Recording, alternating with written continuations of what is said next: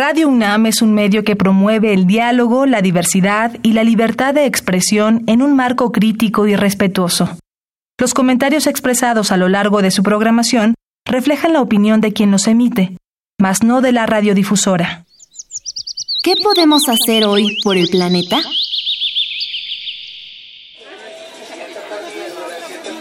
Compra y consume alimentos de temporada y de ser posible de producción local. Debido a su frescura, no requieren refrigeración o transportes. Así se ahorra en el consumo de gasolinas y electricidad.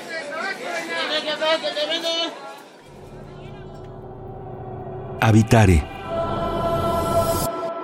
Hola ecófilos, ¿cómo están? Bienvenidos a un nuevo programa de Habitare, Agenda Ambiental Inaplazable. Me da mucho gusto saludarles. Soy Mariana Vega y me encuentro un programa más, como cada semana, acompañando a la doctora Clementina Equiwa.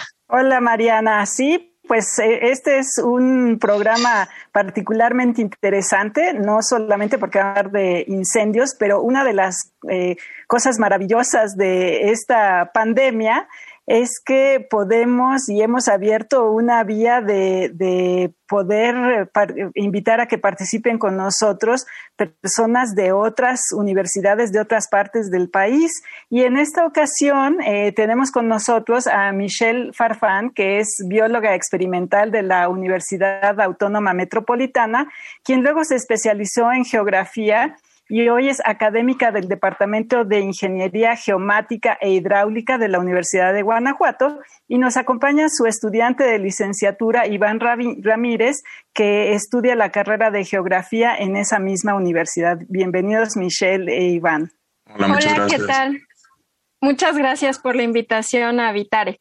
Muchas gracias a ustedes por acompañarnos. Clemen ya nos adelantó un poco del tema que vamos a platicar el día de hoy, que es el papel de la ciudadanía y el reporte de incendios forestales. Si quieren conocer más con nuestros invitados de lujo, que como dice Clemen, estamos a distancia y podemos hablar de este maravilloso tema, quédense con nosotros. Esto es Habitare, Agenda Ambiental Inaplazable. Empezamos. El Instituto de Ecología de la UNAM y Radio UNAM presentan. Toma segundos destruir lo que ha crecido en años.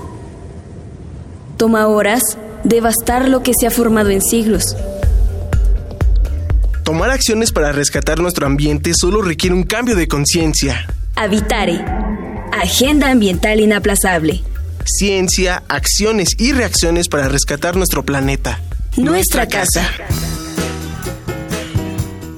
Ecófilos, qué gusto que continúen con nosotras en este Habitare. Ya hablábamos al inicio del programa sobre que el tema de hoy será el papel de la ciudadanía y el reporte de incendios forestales. Es muy completo el tema, Clemen, creo que nos queda bastante claro, pero algo que no nos queda muy claro es que aunque el fuego es maravilloso y desde su descubrimiento hace millones de años nos ha facilitado la vida y ha eh, eh, propiciado que seamos quienes somos hoy en día. Yo creo que no seríamos nada de quienes somos los humanos sin este descubrimiento del fuego. Cuando se sale de control puede presentar un gran peligro, pero este salió eh, que cuando se sale de control no es por cuestiones naturales meramente, sino que hay actividades que lo propician y pueden llegar a ser muy, muy peligrosas. Pues sí, exacto Exactamente. Eh, hace, pues creo que un poco más de un año hablamos aquí en Habitare de incendios forestales, que son, pues eh, en algunos ecosistemas forman una parte importante del funcionamiento de esos ecosistemas.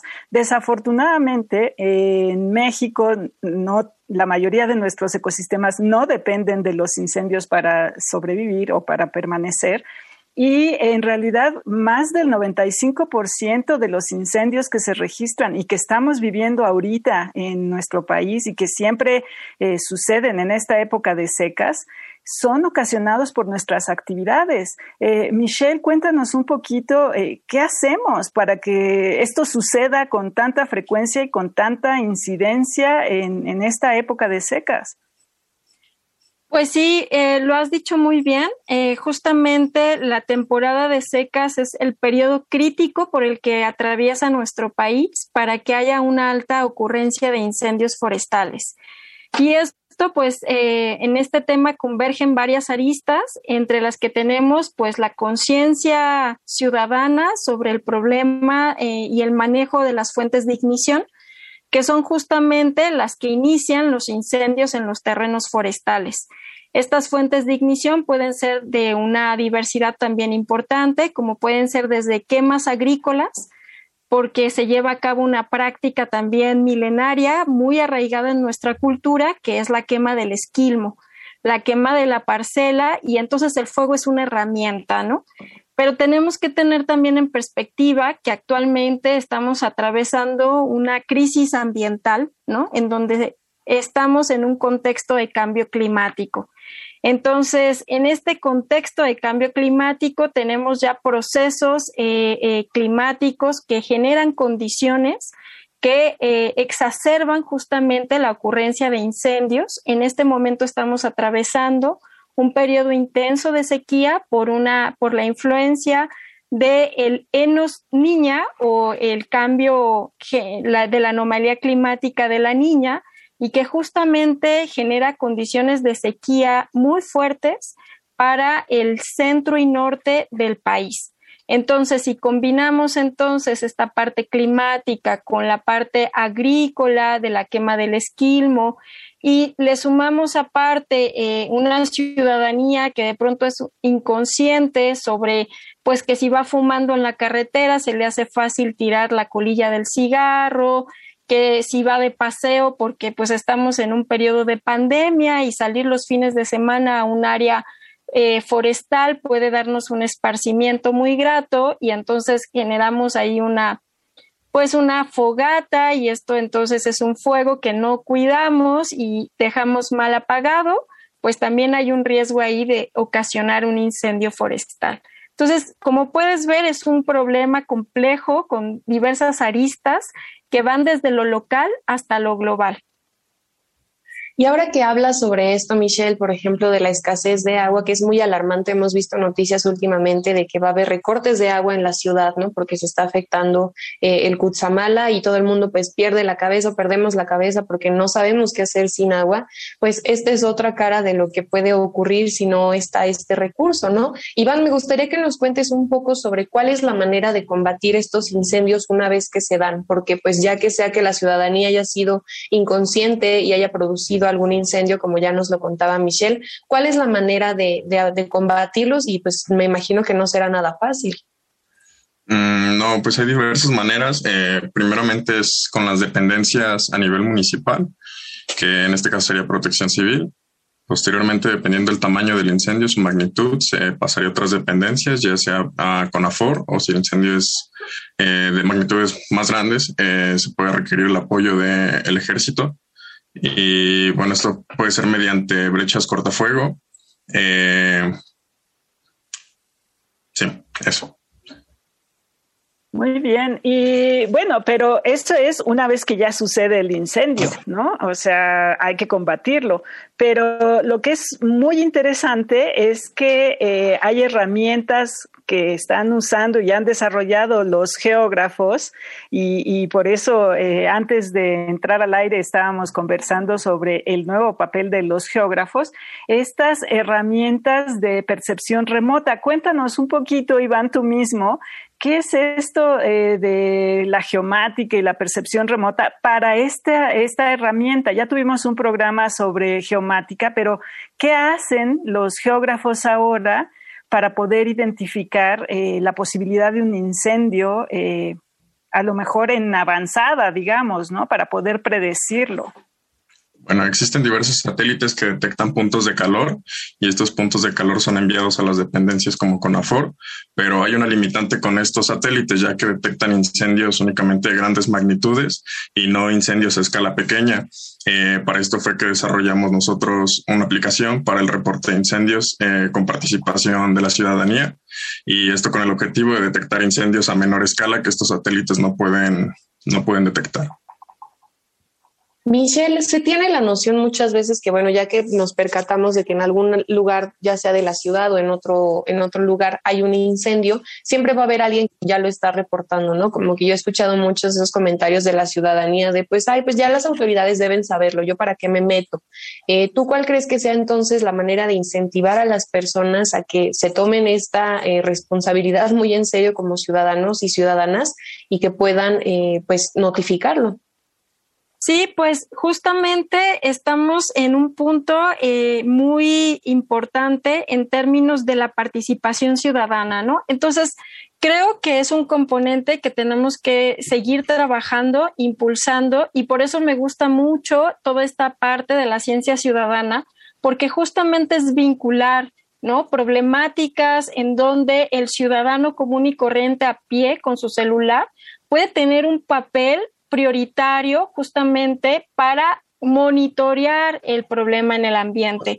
No solamente un problema, sino también la biodiversidad urbana, eh, cuestiones también del coronavirus. Hay una gran cantidad de aplicaciones que están disponibles con esta finalidad de la participación ciudadana, orientando entonces, eh, orientada justo hacia diversas temáticas que van a estar alimentando temas de investigación eh, que están formulando investigadores y que van muy de la mano justamente de, abordar entonces una problemática para dar políticas públicas en un mediano plazo. Y ese es el potencial tan grande que queremos eh, lograr con IGNIS, Reporte Ciudadano de Incendios para el Estado de Guanajuato, que logremos justamente la participación ciudadana y luchar contra esa apatía y buscar justamente el empoderamiento ciudadano, porque eso es lo que también te permite una aplicación de este tipo, ¿no? Empoderarte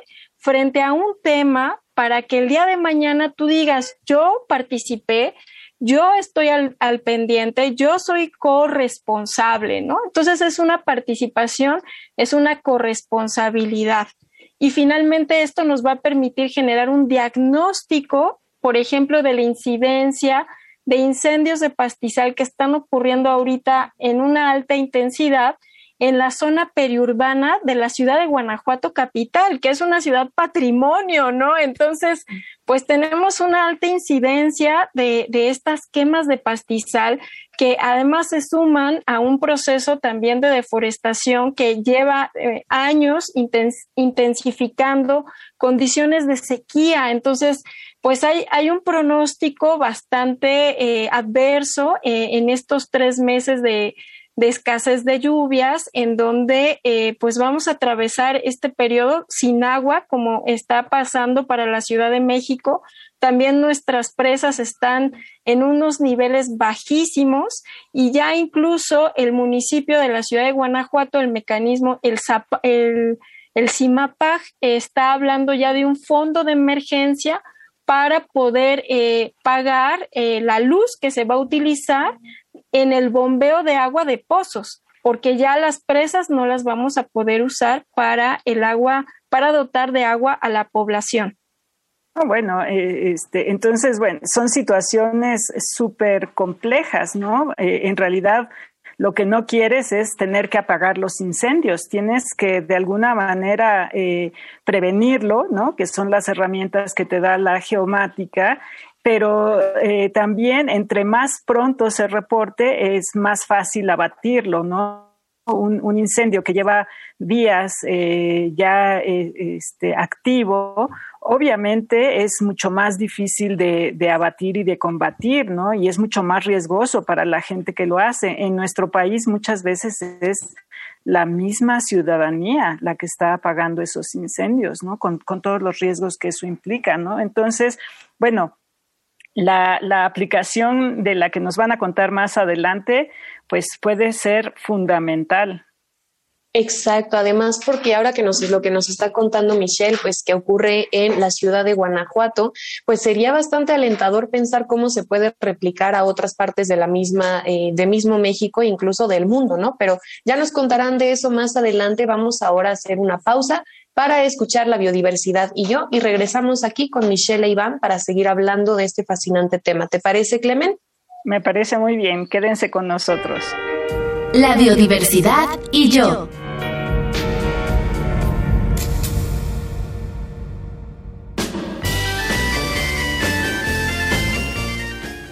Cuando algo se quema, no está sucediendo otra cosa que una reacción química, en la que el elemento o combustible se oxida a temperaturas muy altas. Los gases que se emiten durante esta combustión son los que generan las flamas o llamas. Para obtener fuego se requieren de cuatro elementos básicos. Combustible, es decir, el material que se quema o reduce. Comburente, que es el oxígeno que produce precisamente la oxidación del elemento. También el ozono provoca ese efecto. Temperatura de ignición se trata del nivel de calor que se tiene que aplicar a la sustancia para que comience a quemarse de manera constante sin que interfieran las temperaturas exteriores. Y reacción en cadena o química, esta es la que permite que el fuego continúe. Si se interrumpe la cadena, el fuego por ende cesa. Entonces, el fuego y las llamas no son lo mismo. El calor y la luz inherentes a él no siempre son visibles. Existen combustibles que se queman y pueden incendiar otros elementos sin ser percibidos por la vista, como el combustible de los vehículos de carreras, que produce flamas invisibles. Cuando encendemos la estufa, producimos una reacción química que oxida el gas. De toda reacción química quedan residuos, y estos son el humo que vemos y que se pega en las paredes de nuestras cocinas, también conocido como cochambre. Recuerda, con el fuego no se juega, y siempre hay que tener mucho cuidado con su manejo para evitar accidentes o grandes incendios que dañen los ecosistemas.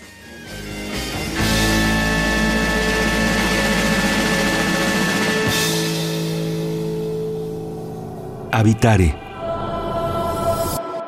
Qué gusto que continúen con nosotros en esta emisión de Habitare, Agenda Ambiental Inaplazable. Estamos platicando acerca del papel de la ciudadanía y el reporte de incendios forestales con nuestros invitados Michelle e Iván. Pero antes de continuar, Clemen, recordémosle a nuestro público las redes sociales para que se comuniquen con nosotras.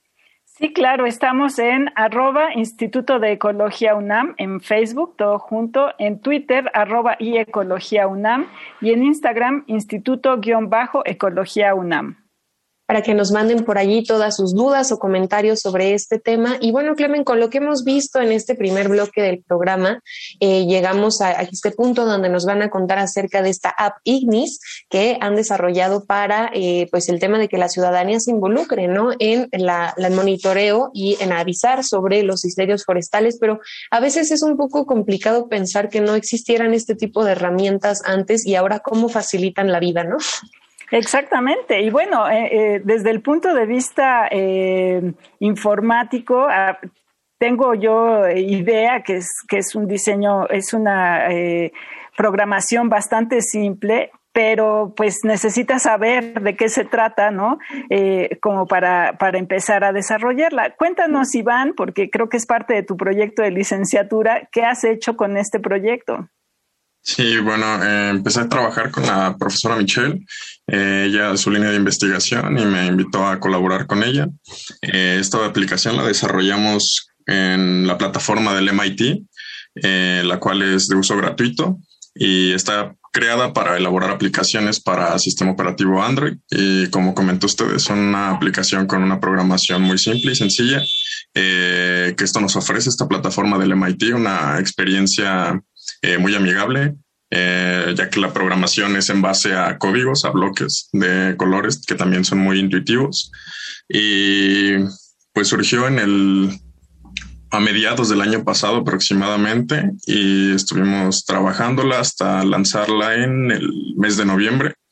Eh, y hemos tenido afortunadamente una buena respuesta por parte de, de, la gente, igualmente por parte de las dependencias que nos están, con las cuales estamos colaborando para los reportes.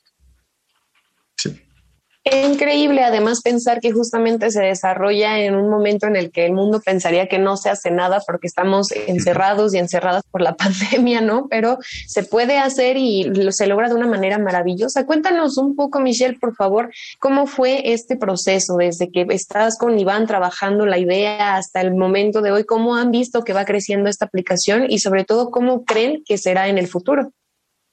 Ah, pues mira, fíjate que esta aplicación surge de cuando yo me empiezo a dar cuenta que los sistemas satelitales tienen una limitante, que es la superficie a partir de la cual ya mandan el punto de calor como una señal de alerta de incendio. Entonces, mm. según un estudio eh, que salió justamente a finales del 2019, principios del 2020, comentaba eh, un investigador que se llama, eh, ay, tengo su apellido, es Gutiérrez, bueno, es un estudiante del SIGA, de la UNAM, el cual justamente se puso a evaluar cuál era la eficiencia en la detección de los puntos de calor de MODIS. Y él encontró, Ignacio Gutiérrez se llama, que eh, el punto eh, detecta incendios que ya tienen una superficie superior a las 50 hectáreas. Entonces, cuando tú ya estás con un incendio de 50 hectáreas, pues ya tienes un compromiso en el combate bien importante en cuestión ya de la magnitud de ese incendio. Y si trasladamos esas 50 hectáreas a una condición de sequía como la que tenemos ahorita, que incluso en este momento, a partir del día de ayer, empezó un mega incendio en, los límites entre Coahuila y Nuevo, León, justamente al norte del país, en la Sierra de Arteaga, pues con esta situación, pues ya tienes un, compromiso en el combate bien grande, ¿no? Entonces dijimos, no, pues hay que trabajar en que la ciudadanía se vuelva vigilante de su territorio y como vigilantes de su territorio, entonces que den las alertas antes de tener 50 hectáreas ya de, tu bosque quemado. Y por eso fue que empezamos a trabajar en el diseño, empezamos con un diseño de alerta de incendio forestal, empezamos a trabajar también con instituciones que respaldaran esta alerta, porque llega un correo con la información del geoposicionamiento, de los datos de la persona que lo envía, esto es opcional el nombre, así como también las coordenadas y una liga de Google Maps. Entonces es muy fácil conocer el contexto geográfico en el cual se está dando esta alerta ciudadana. Y estos, eh, estas instituciones, en particular la ESMAOT, la Secretaría de Medio Ambiente y Ordenamiento Territorial del Estado de Guanajuato, pues nos comentó que era importante también para ellos conocer la incidencia de la quema del esquilmo, que es todo el residuo agrícola que deriva de la cosecha de una parcela y que aquí en el estado de Guanajuato está tipificado como un delito. Entonces, que ellos no tenían una estadística sobre la incidencia de eh, este problema. Entonces nos pidieron que, que incorporáramos la quema de esquilmo y el incendio de pastizal. Y esto también porque muchos incendios forestales empiezan justamente en un incendio de pastizal que tienen una, una rapidez en la propagación del fuego y llegan entonces ya a una cubierta forestal. Entonces, pues eh, son zonas de transición, ¿no? Hacia la cubierta forestal. Entonces, tenemos estos tres tipos de incendio, incendio forestal, incendio de, eh, de una parcela o quema de esquilmo y el incendio de pastizal. Y estos tres son los reportes que puede hacer la ciudadanía para alertar en tiempo real justamente la ocurrencia del incendio. Está increíble. Y entonces, bueno, eh, vayámonos como al paso número uno. Yo ya descargué la app eh, y cómo hago un reporte, Iván. Eh, cuéntanos un poquito de esa funcionalidad. Sí, bueno, la aplicación eh, consta de dos pantallas. La primera es el menú en la cual podemos, eh, tenemos tres opciones. La primera que es generar el reporte. La segunda es visitar nuestra página web que la acabamos de renovar. En esta página web ya se encuentra disponible los datos que hemos generado con, con esta aplicación para descarga en múltiples formatos. Eh, y la tercera es el uso del esquilmo, información acerca de las alternativas del esquilmo. Bueno, al, presionar nosotros el botón de generar reporte, nos despliega una pantalla en la cual primeramente viene el nombre. Este campo del nombre es opcional eh, debido a que viene la quema de, de lo cual es un delito y pues bueno, puede ser anónimo si así desea la persona. Eh, por segundo y tercer campo tenemos la hora y la fecha. Estos campos son dados por default. tercer campo tenemos eh, la ubicación del perdón, el tipo de incendio. Eh, al seleccionar, bueno, tenemos tres opciones que es forestal, es de esquilmo y es de pastizal. Una vez que tenemos nuestro, nuestro tipo de incendio, nos vamos al botón de ubicación, el cual nos va a dirigir a una tercera pantalla, que es un mapa. En este mapa viene centrado por default en la ciudad de Guanajuato, pero con la posibilidad de desplazarnos a cualquier parte del estado. Eh, podemos hacerlo de manera automática presionando el botón de GPS, el cual detectará nuestra, nuestra ubicación, o podemos hacerlo de manera manual. Eh, al tener nuestras coordenadas listas, damos en confirmar ubicación y por último tenemos que tomar una foto del incendio. Esta foto es con el fin de que los combatientes puedan darse una idea de la magnitud del incendio y llegar mejor preparados al sitio. Eh, una vez que tenemos todos nuestros campos llenos, damos enviar reporte y para esto tenemos que tener una cuenta de correo asociada a, nuestro teléfono, que va a ser desde la cual va a salir el reporte. Y posteriormente damos a enviar y listo. Con eso estamos contribuyendo en gran medida. Claro, está padrísimo. Una serie de pasos que suenan muy sencillos y cómo ayudan, ¿no? Tremendo ahora que lo dice Iván de esta manera. Bueno, y ya, o sea, ya estoy pidiendo que por favor lo extiendan a la Ciudad de México, porque ya ven que la semana pasada o hace unos días se incendió Tarango aquí muy cerca de donde yo vivo. Entonces, pues ya hubiera sido genial, ¿no? Lamentablemente se nos termina el tiempo, pero no nos podemos ir, Iván, sin que por favor nos compartas la página para que pues nuestro público se pueda comunicar y que pueda ver su trabajo. Sí, bueno, la página es www.incendiosignis.com. En esta página encuentran el enlace directo a, Google Play y tienen las dos aplicaciones, tanto la de Sayula como la de, la de Guanajuato. Y de igual manera ya encuentran los datos eh, abiertos para que los puedan descargar en diferentes formatos, ya sea para sistemas de información geográfica o en tablas de Excel. Y en Google Play pueden encontrarlo como Ignis Guanajuato, reporte de incendios o solamente Ignis Guanajuato. Iván, Michelle, muchas gracias por lo que nos comparten y sobre todo felicidades por el trabajo que llevan a cabo. Y solo nos queda agradecer al Instituto de Ecología de la UNAM y a Radio UNAM en la asistencia a Carmen Sumaya, información de Aranza Torres e Italia Tamés. En las voces de las cápsulas estuvo Lisbeth Mancilla, operación técnica y producción de Paco Ángeles, y en las voces los acompañamos Mariana Vega y Clementine Kiwa. Los esperamos en el próximo Habitare Agenda Ambiental Inaplazable. Hasta la próxima. ¿Qué podemos hacer hoy por el planeta? Cuando termines tu trabajo en la computadora, apágala y desconéctala, aunque sepas que la volverás a utilizar en unas horas o al día siguiente. Un aparato en espera o suspensión consume hasta 70% de su consumo diario de energía.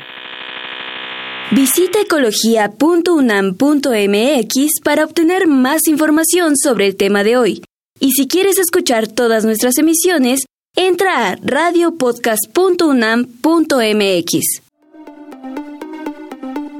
Radio UNAM y el Instituto de Ecología de la UNAM presentaron Habitare, Agenda Ambiental Inaplazable